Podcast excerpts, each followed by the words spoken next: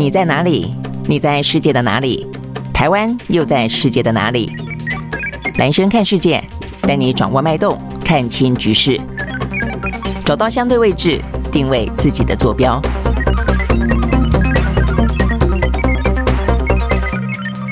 好，我是兰轩，欢迎收看今天的兰轩看世界啊。那这个天之前有点时间呢，稍微 delay 了一下。好，十一点半呢，呃，这个准现在呢，呃，这个十一点半准时的来开始啊。好，那今天的话呢，大概先说一下，大概全球重要的新闻啊，比较重要的地方在于说呢，拜登跟习近平会不会呢在 G20 的时候见面？那昨天呢，拜登试出说，如果说呢，习近平到现场的话，那么他们将会见面哦。但是呢，今天更新的消息是在习近平跟拜登就算会在 G20 十一月份见面。的话呢，在呃下个礼拜，其实呢，习近平跟普丁两个人就先会在呢乌兹别克见面了啊。好，所以呢，目前看起来的话呢，如果说期待的是美中两大元首见面，是降低目前呢可能美中冲突跟这个地缘政治啊这样的一个紧绷的局势的话，那么呃下个礼拜呢，习近平跟呃普丁要先见面，又代表了什么呢？这是第一个重要的话题啊。那第二个呢，重要的话题呢，就是还包括了一些在经济层面的部分。我们看到呢，这个。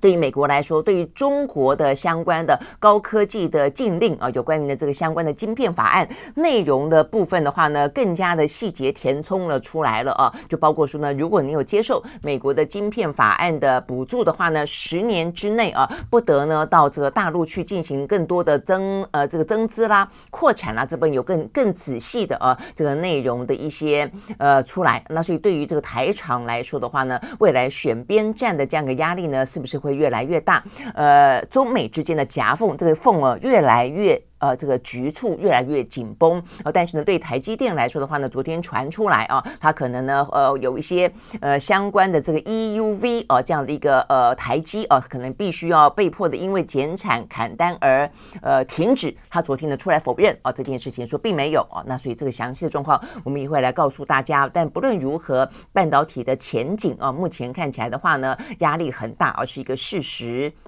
好，那再来的话呢，呃，有一些呢是跟呃这个包括俄乌之间啊，包括甚至呢北约之间的话呢，土耳其跟希腊之间呢，竟然传出来很可能会开战。呃，到底怎么回事啊？好像一连串的讯息，呃，显现出来的就是现在的国际之间真的都还是蛮不平静的啦啊。好，所以呢，我们就来嗯一一的啊来跟大家呢呃这个分分享呃有分析呢最新的呃有关于国际的局势。那我想一开始的话呢，还是先看一下这个疫情。疫情对台湾来说的话呢，在昨天呃飙了这段时间本来有一点点起伏当中的新高啊，昨天到了四万多，四万一千零二十一个人呢单日新增感染啊。所以先前的话呢，一度是都是呃三万多，后来一度下来两万，后来又三万，今天呢数字最新呢来到了四万。好，所以呢接下来的话呢，我们一般预测这一波的 BA 点四、BA 点五的话呢，在九月下旬的话呢会飙到高峰，大概就是两个礼拜过后哦。所以呢两个礼拜过后呢，大家要有点一点心理准备，未来这段时间一定很明显的往上走。那尤其呢呃今天过后，哦今天上班过后。明天开始呢，就是中秋节的假期了，呃，大家一定觉得非常的开心，也非常的放松哦，想要出去走走玩玩，想要一起去 在家烤肉，如果天气好的话，一起赏月等等等啊，呃，都很好，都能做，但是一定要特别注意哦，当你群聚在一起的时候呢，尤其吃东西脱口罩的时候呢，要稍微注意一下彼此之间啊，是不是相互信任、相互了解啊？这个部分的话呢，尤其是比较呢家里面有幼儿的、有长辈的话呢，还是要啊这个特别。别的嗯，不要太过的啊，这个呃轻忽了。OK，好，所以我想这个部分的话呢，是要。提醒大家注意的啊，那就疫情部分的话呢，也格外需要注意的，因为会牵动全球的经济局面的话呢，是中国大陆的风控局势啊。那这个中国大陆的风控局势的话呢，目前看起来，昨天就已经有谈到了，不管是比较严格啊来去定义它的话，有六千多万人呢受到影响，或者比较放松的去谈它，呃，这个局部风控也算在里面的话呢，CNN 报道有三亿多人呢受到一千多人确诊的影响呢，面临风控的生活。好，那。这个最新的状况其实并没有放松啊，我想呢，在这个二十大以前的话呢，都很难放松。对他们来说的话，二十大之前，权力的各个方面能稳则稳啊，不不容出错。我想这个是最基本的方针了啊。好，那所以呢，在昨天的话呢，北京。因为是他们这个要开大会的地方嘛，哈，北京依旧的传出来有新增十四例的本土的确诊病例啊，那我想这个部分的话呢，是让北京呢目前看起来非常严阵以待的部分。好，那这个我们昨天也讲到说，当中的话呢，有两个来自于台湾啊这个的学生，那再来的话呢，就是呃贵州哦，贵州这个地方的话呢，是在过去这几个点当中新增的一个点哦，说哈目前看起来的话呢，多处封控哦，说呢已经有三百零一个人。出现感染了，所以目前的传播链算是快速的延烧当中。呃，目前的话呢，整个在他们的微信圈啊、微博圈的话呢，整个大炸锅，因为呢说是因为进入了封控，那担心这个封控的话呢，会是在继成都之后，另外一个呢形同大规模的封城状态的一个封控啊，那封控。就风控是一件事情啊，就是整个它整个必须停摆，可能会停摆，这是一个问题。另外一个问题就好，就算停摆，那是相关的物资送得进去呢，也就罢了哦。但是目前看起来的话呢，其实呢，在呃这个中国内部炸锅的原因在于说，似乎呢这个物资的分配非常的不均匀啊。说有人在网络上面说，他们饿了三天没有吃到饭。这听起来是有点夸张，有点严严重了哦。那所以呢，这个地方还讲出说呢，并不是单独的例子哦。很多的网友晒出他们所在区域的截图，发现呢，他们已经进入了静默管理。而当他们进入静默管理之后，就从来没也没有接收到物资。OK，好，所以呢，这个目前听起来哦是有点夸张的哦，所以呢，目前呢，他们的省会是贵阳，贵阳的官方哦表示说呢，呃，这个他们现在正在呃极力的啊，这个来进行相关的物资的配送。那也讲到说，为什么啊会突然之间好像一个集中爆发哦，这个突然之间出现三百多例哦，说是因为由菜摊跟水果店的传播呢所导致的。OK，好，所以呢这个部分的话呢是讲到啊，这个中国大陆的疫情看起来的话，呃，目前风控的程度啊，这个越来越严，但是并没有让啊很多地方因此而比较呃。就是呃，能够把这个病例数哦给减少，所以呢，在二十大之前的话呢，大家非常担忧担忧哦，这个造成了全球经济啊这个相关的一些需求啊，这个需求减少。所以我们今天看到的，包括说呃，在石油部分啊，也因此油价呢这个期货呢受到了影响，因为他们传出来说，呃，这个中国大陆所进口的石油呢，呃，似乎呢受。就变少了啦，哦，代表就是他们的需求量呢减少，我想这个部分就是牵一发动全身的所在哦。OK，好，所以呢，这是跟疫情相关的啊，这个。两岸还包括国际当中比较重要的消息。那国际当中的话呢，另外是比较全面性的，当然还包括气候的变迁了啊。我们今天看到呢，呃，这个在气候变迁的部分，还包括一些天灾的部分啊。四川的呃泸定县啊，他们的救灾，一方面呢又要跟这个救灾抢时间，二方面的话又要对抗疫情，担心呢这个成都的疫情呢往外啊这个持续的扩大，所以呢天天还要进行核酸检验，然后天天还要进行救救灾啊，所以呢这个压力其实。真的是还蛮大的。那再来的话呢，旧金山啊，这个出现了美国的旧金山啊，这个加州附近出现了高温啊，所以呢，这个高温直逼呃，这个就在前几个礼拜当中的成都啊，这个四川不是成都、重庆啊，都有这个出现四十三度以上的高温。好，所以呢，在昨天呃，美国的旧金山也飙破了四十三度的高温啊，所以呢，这个用电呢也一度吃紧。OK，好，所以我想这些部分。那，都是啊，这跟气，这是跟气候有关。那所以讲到跟气候有关的话呢，在今天有另外一个呢，呃，蛮特殊的讯息啊。这部分讲到的是，呃，在国际之间啊，嗯，我们要讲的是荷兰。荷兰的话呢，呃，他们在昨天啊，这个特别的是出现了全球的首例。这个首例的话呢，是因应气候变迁的关系，他们希望能够尽量的啊，这个。减少冲击，呃，就我们人类生活能够做的部分，尽可能的去想办法啊，对这个地球更加的友善啊，那自我的进行一些呃，等于是行为上的修正了啊，所以呢，这个消息是来自于呢，嗯，这个荷兰的一个城市，这个城市叫做哈尔伦。好，哈尔伦这个地方呢，他们正式啊，这个等于他们的市政府啊，这个宣布要禁止在公共场所刊登肉类的广告。用用 品的广告，意思就是说呢，通通啊，就是不准你打广告说去卖肉啦。那为什么呃这样子呢？因为卖肉，我想相信大家都呃知道，这个卖肉包括我们呃全球饲养牛只，牛只所放的屁啊，这个出现的甲烷这部分呢，所造成的全球暖化，当然是中间的一环。再加上说呢，相关肉类的运输哦，跟养殖的过程当中，呃，不管说你要吃一些牧草啦，不管说是你要去运送啦，都会造成相当大的一些呃。碳啊，排碳的这样的一个压力等等，也因此啊，这个呢，拥有十六万人口，靠近阿姆斯特丹，其实十六万并不算大啦哦。我想也是因为它这个不算大啊，量体不算大，所以比较容易达成共识啊。也因此他们决定啊，以这个城市来率先，就是希望大家尽可能的呢就少吃肉啊。那少吃肉方法之一就是不打广告啊，就不要去推销呃相关的肉品。好，所以呢这个部分的话。呃，是在呃，这个昨天我们看到呢，这是在荷兰的城市当中的首例啊，说要禁止，而且他们说禁止呢恶劣的 肉品广告啊，代表就是说，嗯，吃肉是不好的了啊。那我想这个当中有非常多的一些呃，对于环境保护的概念在里面，还有包括一些呃，动物也有它的一些权利等等了啊。OK，那事实上这可能不只是荷兰的首例，也是呢全球目前看起来世界首例。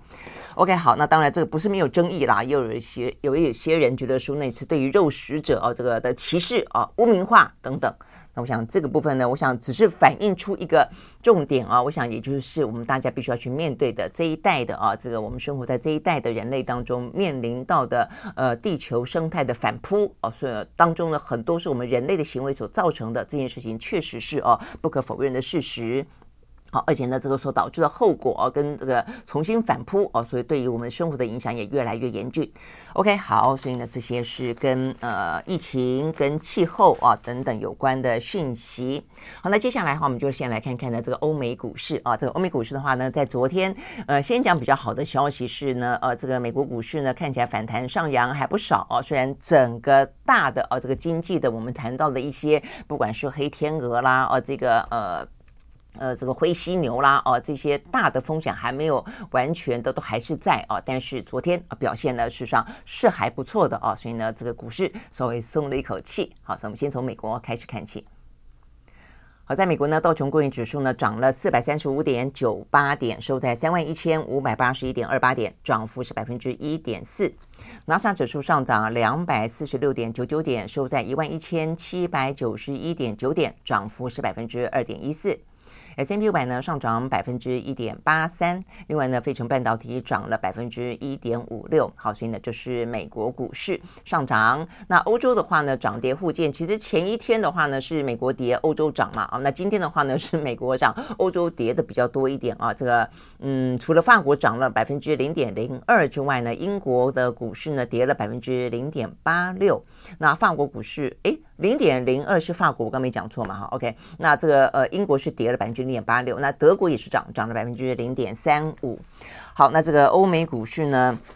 上扬当中的话呢，就比较多的是一些嗯。包括呃传来的一些个股的好消息了哦，那再来一个是美国的昨天公布了一个联准会啊这个最新的和皮书，那和皮书的话呢是比较去呃说明呃美国呢各个区域啊不同的这个经济目前的概况，那这个呃经济概况目前看起来的话呢应该这样讲，就是也没有更好。但是呢，至少也没有更快啊！我想，呃，结论应该这样讲哦。那这个详细内容是什么呢？我们来看一下，它会分一些呃，这个嗯领域一些种类了啊。比方说，就整体来看的话呢，是维持平衡。好，但就物价来看的话呢，物价水平依旧偏高。那这个各个区域当中的报告当中的话呢，消费的者的支出呢还算是稳定，但是汽车的销售呢比较低迷。那尤其房地产的销售部分的话呢，更明显的下降。呃。所以显现出来的话呢，就是包括房贷的需求也走软，我想跟这跟升息也有关系了，跟整个大的经济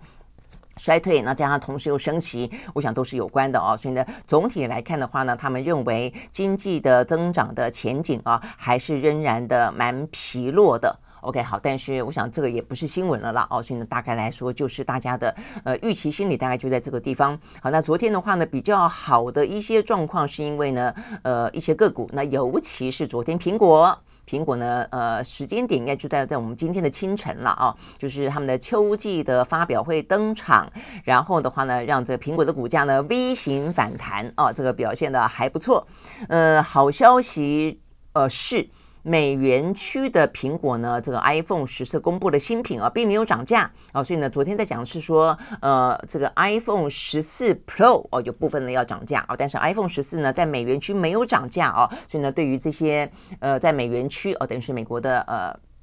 这些消费者，呃，这个苹果迷来说的话呢，果粉来说的话呢，当然是好消息。但是对于其他地方的话呢，是因为受到美元汇率不断走高，这边我想大家如果说有注意到这个汇率呃的问题的话呢，应该都会注意啊。这个台币目前贬得很厉害，几乎相较于美元，大部分的币值都贬都贬得很厉害啦。日元贬得很厉害，这个韩元贬得很厉害。台湾的话呢，在这一两天也说可能会贬破哦这个三十一块钱。好，那这个呃，你了解到就是说我们买。进口货就会比较贵，我们出口的话呢，当然就是你东西便宜，出口的话呢，可能就会比较有这个价格竞争。但是呃，就进口来说的话呢，其实同样的钱买到的东西就来的更少了哦。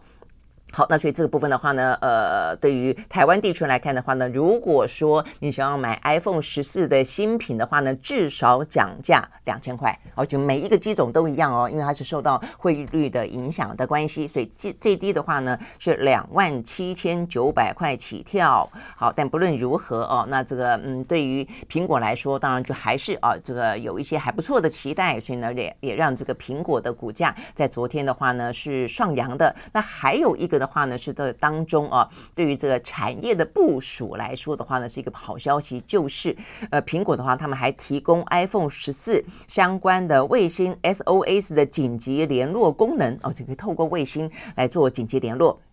那这个当中的话呢，他们所建置的新的卫星，做百分之九十五的资资本支出都是由苹果来支付啊。那他合作的对象是 Global Star，他们也会用这个发债的方式来争取一些建置跟部署卫星的资金。那他们同时也要跟这个高盛啊这个投顾呃银行来进行合作，投资银行。那预计呢，二零二二年第四季可以完成融资。所以就整个来看的话呢，一个是呃这样的一个 SOS 的。这个紧急联络，当然就是看起来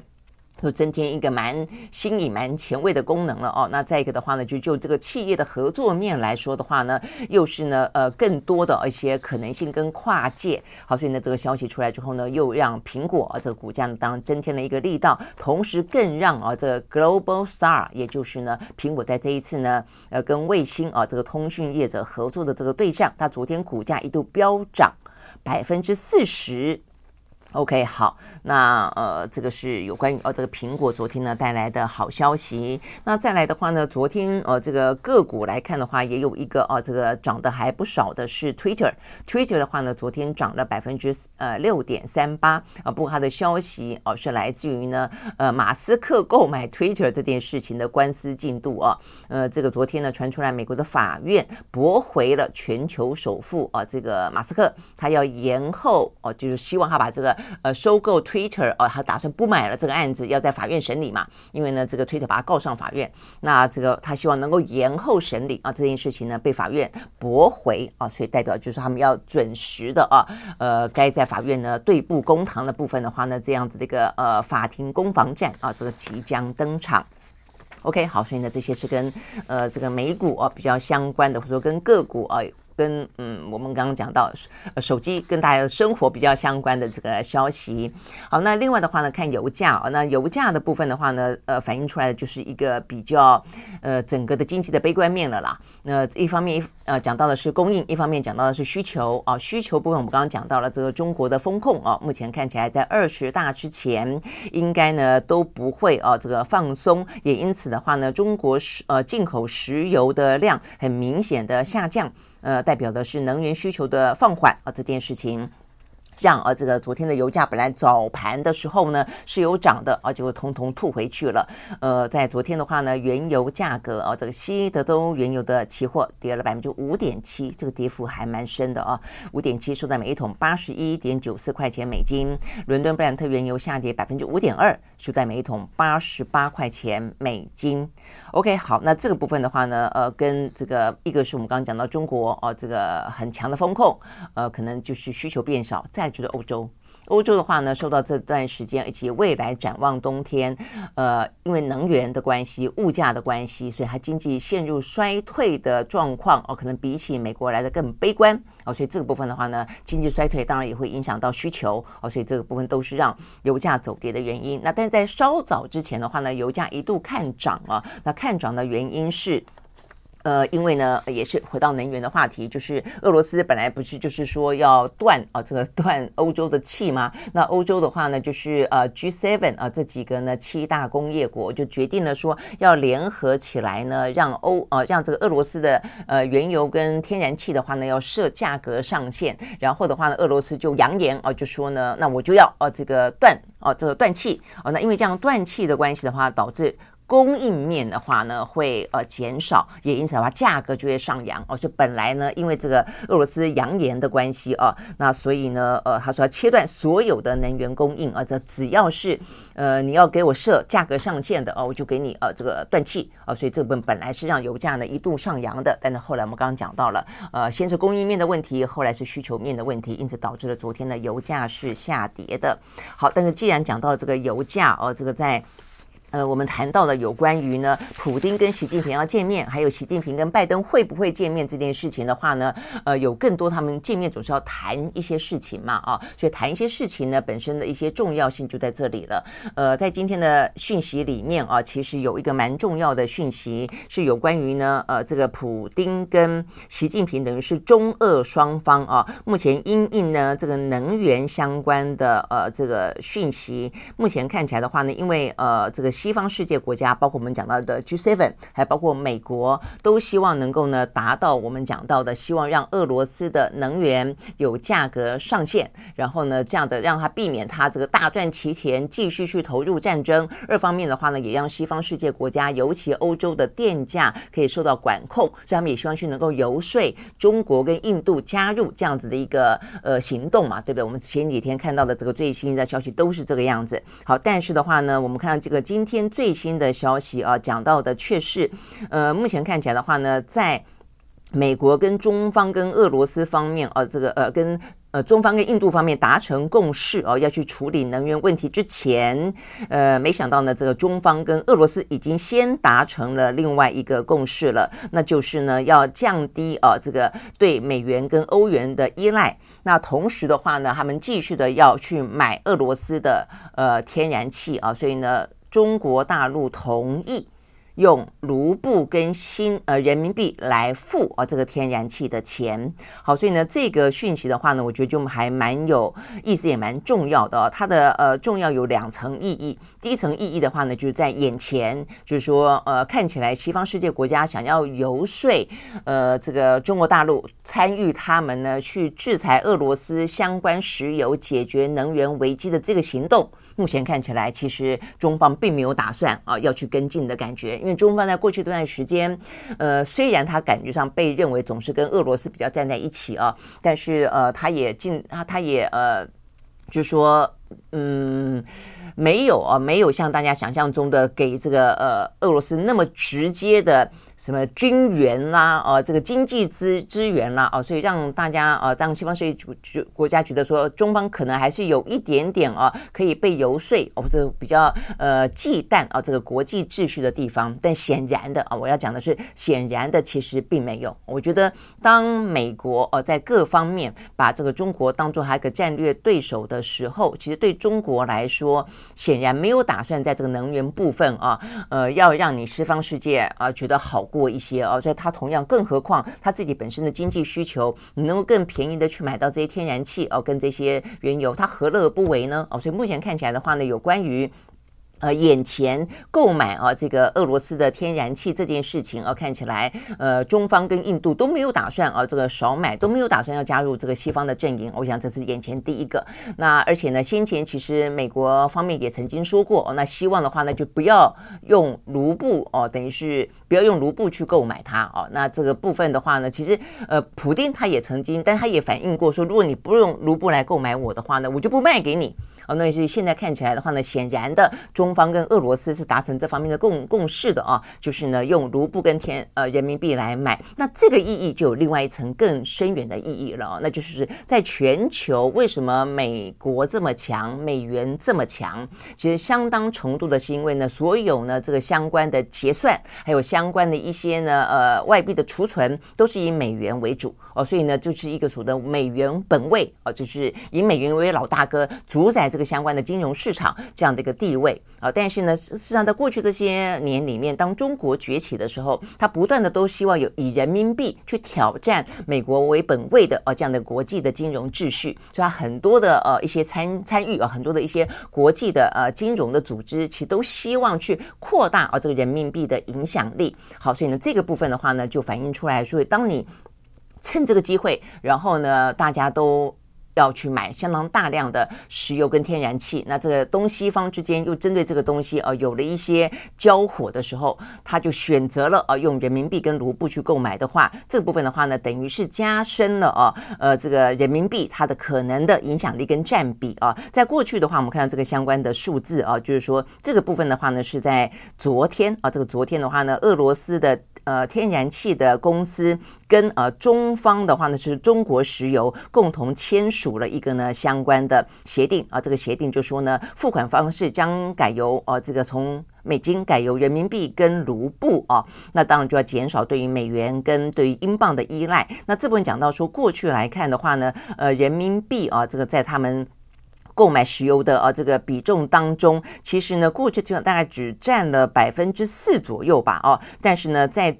这样子的一个呃新的协议出来之后，未来的计算很可能会占到百分之十三到十八左右啊，所以呢，等于是占比呢呃大大的哦这个提升了，所以呢这件事情呃对于未来啊这个人民币想要去挑战美元这件事情，等于是他也期待成为呢呃在全球来看不只是呃相关的一些呃军事呃的能力或是一些。呃，这个经济上面的啊实力，他也希望能够在金融方面啊也有更大的一些影响力。OK，好，我想这个部分的话呢是讲到我们呃刚才讲到能源啊这个相关的话题。好，所以呢这个能源的部分的话呢，显然的普丁跟呃这个习近平如果说呢在下个礼拜见面的话呢，可谈的事情可多了哦。这个部分可能就是其中一个。那他们有所参加的这个会议的话呢，是在下个礼拜本身啊就有很多的一些经济层面的合作可以谈啊。这个是在。在乌兹别克啊，所呃这个举行的是十五号跟十六号叫做上海合作组织峰会。那这个部分的话呢，是由中国大陆所发起。一开始的话呢是在上海办，后来的话呢就在各个不同的跟呃中国跟俄罗斯比较交好的国家呢轮流举办啊。那今年的话呢是来到了乌兹别克。好，那这个部分的话呢，他们会谈很多进一步的合作啊。那这个合作当然啊，大家也担心的就是说，会不会除了经济上的合作之外，呃。事实上，也就给了目前正在战争当中的俄罗斯更多的经济的支援啊，所以看起来明着啊，这个中国并没有给他呢呃直接的呃什么武器啦、设备啦，但是暗底下的话呢，就让这个俄罗斯支撑了他的经济制裁，就西方对他的经济制裁不会奏效哦。我想这个是大家比较关心的部分了。那事实上的话呢，除了这一场啊，这个上海的合作。组织会议啊，这个在十五、十六号举行之外，其实现在呃，在海参崴有一场叫做呃二零二二东方二零二二的这个经济会议啊，实上也经济论坛也正在举行当中。那呃，这个中国大陆的第三把手啊，这个栗战书也就是出席这一场活动。那这一场活动里面就已经谈到了不少啊，呃，跟俄罗斯之间的合作哦。所以我们今天看到的这个相关的消息啊，这个香港的零一报道。呃，他说呢，栗战书呃跟这个俄罗斯方面谈到非常多的一些呢国际投资合作的重要性啊，那也表示说呢，呃，中方说很高兴可以看到呢，俄罗斯呃并没有受到这个西方严厉的制裁而击垮，呃，反而是展现了相当程度的韧性啊，所以听起来的话呢，事实上呃，中方对于俄罗斯还是赞赏有加的哦，所以这样的一个联盟关系，呃，看起来其实是呃，就算。中方不明说他支持俄乌战争当中的俄罗斯，但是呢，这一些举动都显现出来，在整个更大的环境当中哦，等于是呃西方跟呃这个西方跟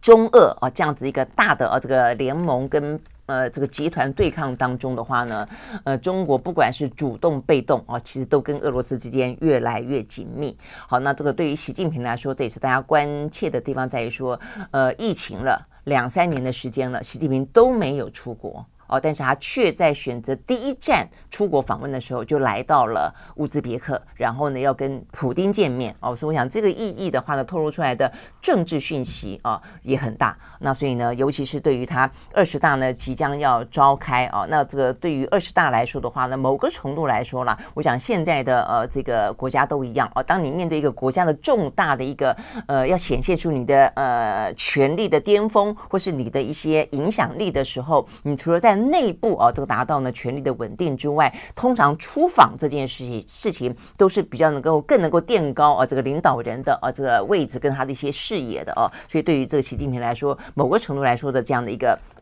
出访啊，这个对于他内部的呃一些呃凸显，我觉得他也某个程度也达到了这样的一个效果，也是有点出口转内销啦，因为对他来说的话呢，这个二十大呃。举行其实呢，呃，就是在台面下当中很多所谓的反袭啦，啊，这样的一个声音，其实过去一直以来啊，从来没有间断过啊，所以对他来说的话呢，呃，也是步步为营啊，走到现在这一步。OK，好，所以呢，这个边讲到的是，普丁跟习近平将会在下周哦，就在乌兹别克见面啊，所以各方关注的呢，就是包括了俄中俄之间的经济的合作，包括能源当中的一些合作，还包括了在俄乌战争当中啊，透露出一些什么样的相关讯息，那我想这个对俄罗斯来说也是普丁急于证明的啦。因为最近的话，看起来乌克兰的话呢，不断的在接收到更多的美国的啊这个军援之后，看起来呢反攻的力道啊这个越来越强。呃，昨天啊说呢他要。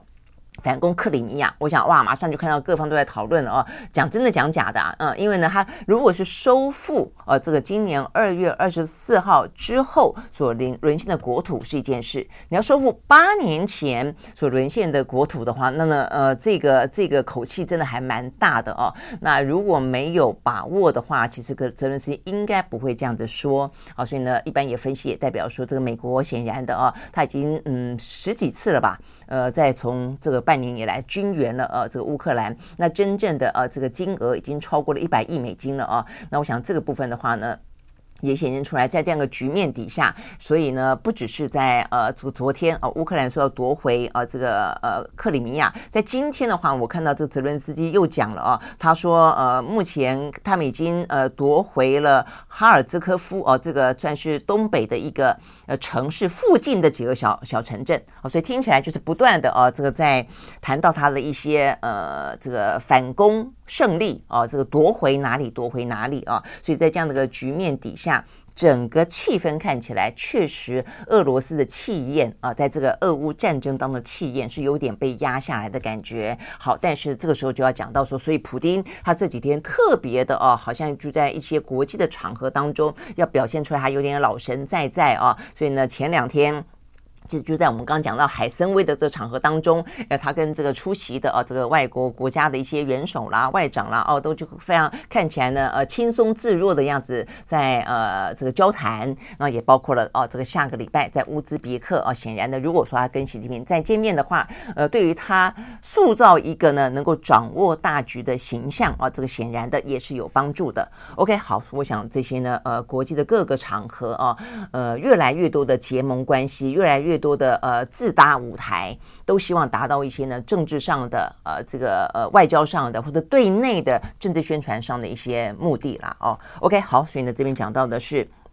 普丁跟习近平，好，但是我们也讲到了，这个对于呃拜登来说的话呢，他也呃说他呃这个如果啊有机会的话呢，在 G20 的时候，呃就是十一月呃中的时候，他有机会的话呢，要跟。呃，这个习近平见面，但是比较特别的地方在于说，这个话才这样子讲啊，我们就看到呢，呃，这个今天啊是他们的国安会的啊这个顾问 Sullivan 啊 Sullivan 他就说了这件事情啊，就是媒体问到他嘛，他就说，哎，前一天拜登说，如果说习近平会出席啊这个 G20 的会议的话呢，一定会见面。啊，但是呢，Sullivan 啊不晓得是要去降低大家对于呢这个中美之间啊这个可能见面要达成多大的突破的期待，或者是说说。呢，在这个呃美国的其中选举之前，基本上来说，反中还是最主要的主旋律。所以总而言之，啊，Sullivan 呢，在今天最新的消息，他是说，目前都还没有真正敲定什么具体的会面的时间啦、地点啦、什么的啊。他说呢，其实这样讲似乎有点言之过早，而且他也特别说，就算见面了，大概也不会有什么太大的突破。我觉得这个话讲的蛮特别的啊，因为前一天呃拜登讲的时候还看起来喜喜滋滋的哦，像是说嗯，好像双方啊这个领导人要见面了哦，代表了什么样的啊这个。意义诶，马上的这个 Sullivan 呢，就有点点浇了一个呃小小的一盆冷水啊，给拜登啊，就说啊，这个其实八字还没一撇呢啊，大概就这样的意思了啊。而且呢，他的意思就是说，就算见面，也就是在场边见面而已嘛啊，好像就要淡化他的一个重要性跟他的一个呃敏感度啊。我想这部分事实上还蛮特别的。那 Sullivan 特别要强调的一个是什么呢？呃，他可能要强调的，我觉得美方现在目前看起来，他反而去强调一。一个呢，目前正在美国国会啊要进行审查的，就是先前我们也曾经谈到过，蛮重要，对台湾来说，就是叫做台湾呃政策法案。这个政策法案就是我们先前用了一千四百多亿的波音十六架换来的呃这个政策法案啊，那就是呢。呃，美国的国会议员四月份来台湾，然后回去之后呢，就有两个啊，各自参众议呃，就呃参议院的呃这个等于是共和民主两党的啊这个议员呢提出了这个台湾政策法案。好，那这个台湾政策法案，哎，反正一个是格里汉，而一个是梅德南兹。那他们这个法案的话，里面确实呃，这个确实对台湾来说的话呢，如果通过，蛮敏感的。也蛮重要的啊，它的内容的话呢，讲讲什么？我们先前跟大家提过，我们可以再让大家很很简略的啊来知道一下它的重点之一啊。第一个就讲到说要对台军援啊，他希望呢有更多的资金呃是放在啊这个对台的军售军援上面的。第二个，他要把台湾当做一个是主要的非北约盟友。哦，所以呢，意思我们虽然不是北约的盟邦，但是是最主要的啊这个盟友，所以这个地位就往上升了。第三个，他说呢，他们希望能够改变台湾驻美国代表处的名称。哦，所以呢，这个意思的话呢，很可能要改名，就会改得更。更符合台湾的需求，中华民国的要求吧，哦，所以这个部分对我们来说，可能也是一个呃我们所期待的。那再来的话呢，当然还有要提到说呢，对于呃在美国的眼中敌对的中国官员要进行制裁。好，所以呢，这大概来说是呃这样的一个台湾政策法案当中内容比较重要，但是也因此比较敏感的部分。所以呢，当这个案子呢在参众参议院提出来之后，呃，美国的很多的中美台专家都说，如果这个真的提出来的话，它的重要性跟影响跟范围会超越台湾关系法，意思说它就是比台湾关系法更更宽了啦，所以对台湾更友善了啦。好，但是也因为这样的关系，所以呢，连续几次提出都被。被搁都被搁置，好，所以七月份的时候提出一次被搁置，八月份的时候提出一次被搁置，好，所以呢，现在就是九月份即将再提出啊，即将再闯关。但是即将再闯关的时候，我们发现呢，Sullivan 在昨天呢回答媒体的谈话中，他特别提到了说呢，他很在意啊这个台湾政策关系法，他非常关心，关心什么呢？他说东当中有几个条文令人感到不安。好，所以呢，显然的，呃，对白宫来说，并没有打算让美台关系虽然看起来比过去都来得好，但是没有打算好到这种程度，也没有打算呢要让大家觉得说，呃，要拿着呃这个台湾去刺激中国，刺激到这种程度。OK，好，所以我我的意思就是，整个看起来你会发现呢，在美中之间的关系哦，它是非常细腻的、多层次的。呃，去运作啊，呃，而且不同领域的去运作这样的一个事情啊，呃，包括他跟中国之间啊，这个我们刚刚讲到的这个嗯，美国的商务部啊，这个再次的宣布了有关于呢这个晶片法案当中更详细的呃，这个如果说你去申请了美国相关的补助的话啊，这个晶片法案的补助的话，你要在十年之内。呃，不得到中国大陆去进行相关的投资。那最新的说法当中的话，当然有分高阶跟低阶啦。比较成熟制成的话呢，反正没在怕哦，所以就 OK。那呃，比较高阶的话呢，就禁止。那所以我想，我想对台湾来说，当然要很在意这个细节啦啊，因为呢，呃，这个到底你怎么样定义为高阶，怎么样定义为成熟制成啊？因为我们在中国大陆方面的话呢，很多都是有的啊。那像台积电。台积电呢，这个在中国大陆呢所设的厂是十六纳米，那所以十六纳米的话呢算什么？那我刚看了一下啊，就是说呃，幸好目前看起来美国呢最新的定义是讲说十四纳米啊，十四纳米。呃，等于是以十奈米以下的哦，才叫做呃高阶。而且十六的话呢，不算在里面了，就别算是成熟制程了。就是十四啦、十三啦、二啦、三啦，这个都是非常非常高阶的哦。所以这部分可能还算好一点啊。但是呢，十年之内呢，不得哦这个扩产啦、增资啦。我想这些部分的话呢，都是啊这个比较值得注意的。好，但是他即便这个样子啊，所以呢，在今天《华尔街日报》有一个相关的报道，他特别呢，呃，这个让大家注意到了呢，这个商务部哦，这个商务部长，呃，谈到呢，这个商务部啊，很显然的已经让他的工作内容成为呃，拜登啊任内呢对抗呃这个中国大陆呢最重要的一种武器了。所以我觉得这个呃，《华尔街日报》的观察是蛮特别的啊。这代表的是言下之意是，他这个标题这样讲的：这个美国的商务部长主张以更有力的产业政策来对抗中俄。所以当我们在讲到说呢，俄罗斯拿能源当武器去呃这个呃反制欧洲，某个程度来讲，美国也以芯片这个相关的产业、半导体为武器。想办法去反制、去制裁、去避免中国呢超越它哦，所以呢，在这个过程当中的话呢，呃，我想每个国家啊，运用他手上。能够有的筹码啊去做，你可以理解。但是呢，当我们成为这个筹码的时候，当台湾成为这个筹码的时候，问题真的就来得大了哦。所以呢，呃，一部分我们看到今今天呢，他们呃再一次针对有关于晶片的部分啊，呃，做了一个很越来越清楚的啊这个界定啊。所以对台湾来讲的话，对台厂来讲的话，印象真的是还蛮大的。那再一个的话呢，他又希望能够呃，拜登又说他希望能够跟习近平见面啊，但是呢，只是说这个见面可能不要赋予他过度的呃这个过高的期待。但是另一方面的话呢，诶，那你说对对台湾要多好呢？但是他在这个台湾政策法案当中，你又看到呢，他又担心去激怒了啊这个嗯中国大陆哦，所以呢很多方面啊，不管就这个外交的、经济的、呃战略的、国安的，事实上呢，呃美国的操作哦，其实看起来是非常的多层次而细腻的而多元的哦，不像我们就是就一个就是挺美啊，就是完完全的跟着美国走啊。那我们自己的部分真的是。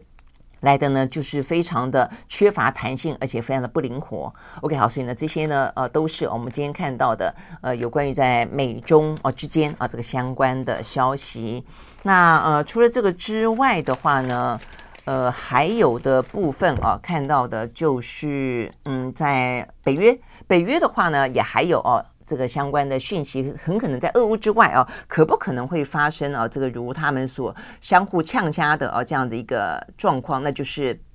爱琴海的诸岛屿的争端啊。呃，这个是最新的是土耳其，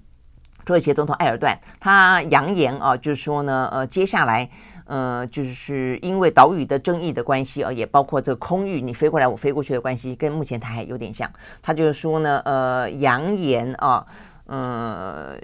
不排除用突袭的方式来因应希腊的威胁。那他的说法说：“我不是，他还特别强调，我不是在说梦话哦，我说的是，我们真的可以在这个时机成熟的时候发动突袭哦。那这个突袭的话，就是要去想办法啊，这个打击呃希腊。那 OK，你会想到怎么搞的？突然之间爱琴海，现在什么东海、南海、台海又谈又跑了一个爱琴海啊？这个土耳其跟呃这个希腊之间到底哦怎么回事啊？简单说，就在过去这段时间，爱琴海不是很多岛屿吗？好，所以这个岛屿当中的话呢，希腊跟土耳其之间也有岛屿之之争。呃，有些岛屿的话呢，希腊说是他的，那这个土耳其说是他的。那过去这段时间的话呢，土耳其认为呃这个希腊在把把某某些岛屿军事化。哦，所以就跟就是中国在南海啊，这个意思有点像军事化。那呃，所以他认为这个侵犯了啊，这个土耳其的呃这个相关的领土哦，但是呢，呃。希腊方面就批评说，是你土耳其不断的什么飞机都飞越我们的啊这个上空哦，所以这个上空的状况啊，也跟目前看起来的飞越啊这个台海上空的情况看起来呢是有点像，而且飞越的情况的话呢，其实也还呃不遑多让啊。这个当中的话呢，什么四百多架的飞机啦，呃这个多少的这些船舰啦，也不断的呢去呃侵扰啊这个呃希腊的领空跟领海啊，所以因为这样的关系。啊，所以呢，土耳其就说好，那反正就是，不管是你说你侵占我的领土，把这个领土呢给军事化了，或者说你侵占我的领空跟我的领海，所以总而言之啊，目前看起来的话呢，呃，这个同样都是北约盟国当中的希腊跟土耳其啊，这个状况最近看起来呢，隔空交火的啊，这个口水频喷的状况越来越激烈啊，所以呢，激烈到现在最新的状况就是，土耳其说他不排除要突袭希腊。那希腊外长立即反唇相讥，说他绝对要捍卫主权到底。OK，好，所以呢，这些呢都是我们今天啊看得到比较重要的一些国际当中啊这个相关的消息。那在台湾的话呢，当然今天有不少重要的消息了，包括呢这个台南的杀警案，我想这个蛮重要的，大家觉得非常的呃。呃，就是嗯，大家第一个对这些警察非常的啊这个心疼啊，也对这个整个过程当中的发生，包括这个假释啊，这个到底怎么回事啊？呃，这个等等啊，都进行了相当大的一个检讨啊。这个最新的消息是，呃，检方啊这个起诉啊，处以要求处以死刑。啊，所以呢，这个部分的话呢，以四大理由呢求刑死刑哦，但是它也因此而引发了呃更大的一波争议，就是到底台湾判死刑、呃、起诉死刑这件事情到底意义在哪里哦？因为台湾的话呢，起诉死刑，死刑定谳的不多，定谳之后执行的也不多哦，但是呢，在每一个案件发生当下。呃，这个要去执行死刑啊，要呃这个一命偿一命的声浪都很大。但是呢，另一方面的话呢，呃，主张废死的声音呢也从来没有停过哦。包括这一次杀警案，呃，在这个之前，其实蔡英文总统还曾经讲过哦，在跟这个青年学子对谈的时候，他也讲过说，其实我们只要整个的社会安全网能够架构架构的够好的话，其实不需要用死刑的方式啊来去惩罚啊这个罪犯。但是如果是这个样子的话，那现在判死刑到底有什么样子的用处啊？只是呃让大家的民怨有个疏解的呃出口吗？所以这是一种糊弄的行为吗？就是反正你们都说要这样子一命偿一命，所以我们就先起诉啊，然后过了一段时间呢，风头过了以后，呃，也就是放在那个地方了吗？啊，因为到目前为止看起来的话呢，死刑它的呃真正执行的在蔡英文总统任内只有两只有两起。哦，所以我觉得这个问题其实也是重要，因为如果真的我们是一个希望废死的国度，那就好好讨论，就不需要在这个起诉的时候呢，浪费那么多的司法资源，而且呢，呃，动员那么多的社会仇恨情绪。但如果说死刑对我们来说，在整个的民情当中还是觉得需要的话，那么你就不要说起诉完了以后就放在那个地方，然后呃任由啊这些呃司法的资源就在那个地方不断的去耗费啊，那这。政治人物也都各自的啊，去各行其事啊，在这个当中的话呢，去赚取他的政治利益，所以呢，搞得就是很混乱了哦。那 OK，好，那这个昨呃这个最新的，我们讲到这个求求死啊，这个求死刑之后，呃，林信吴说：“赶快赶快判我死刑吧。”OK，所以我觉得他可能也让你不敢判吧啊，所以我这个部分我觉得是应该啊有更多的一些讨论的。OK，好，所以呢，这些我们今天看得到的呃国内外重要的新闻，我们时间到了，明天。明天是中秋节了啊，所以呢，在今天要先预祝大家中秋节快乐，月圆人团圆。疫情开始起来了，要大家要要特别的注意啊，还是要小心。呃，不管是吃月饼，还是烤肉，还是吃柚子，都很愉快啊。但是重点在于说，因为明天就要放假了啊，所以我们明天的蓝轩看世界呢要暂停一次。我们下周一同一时间再见，拜拜。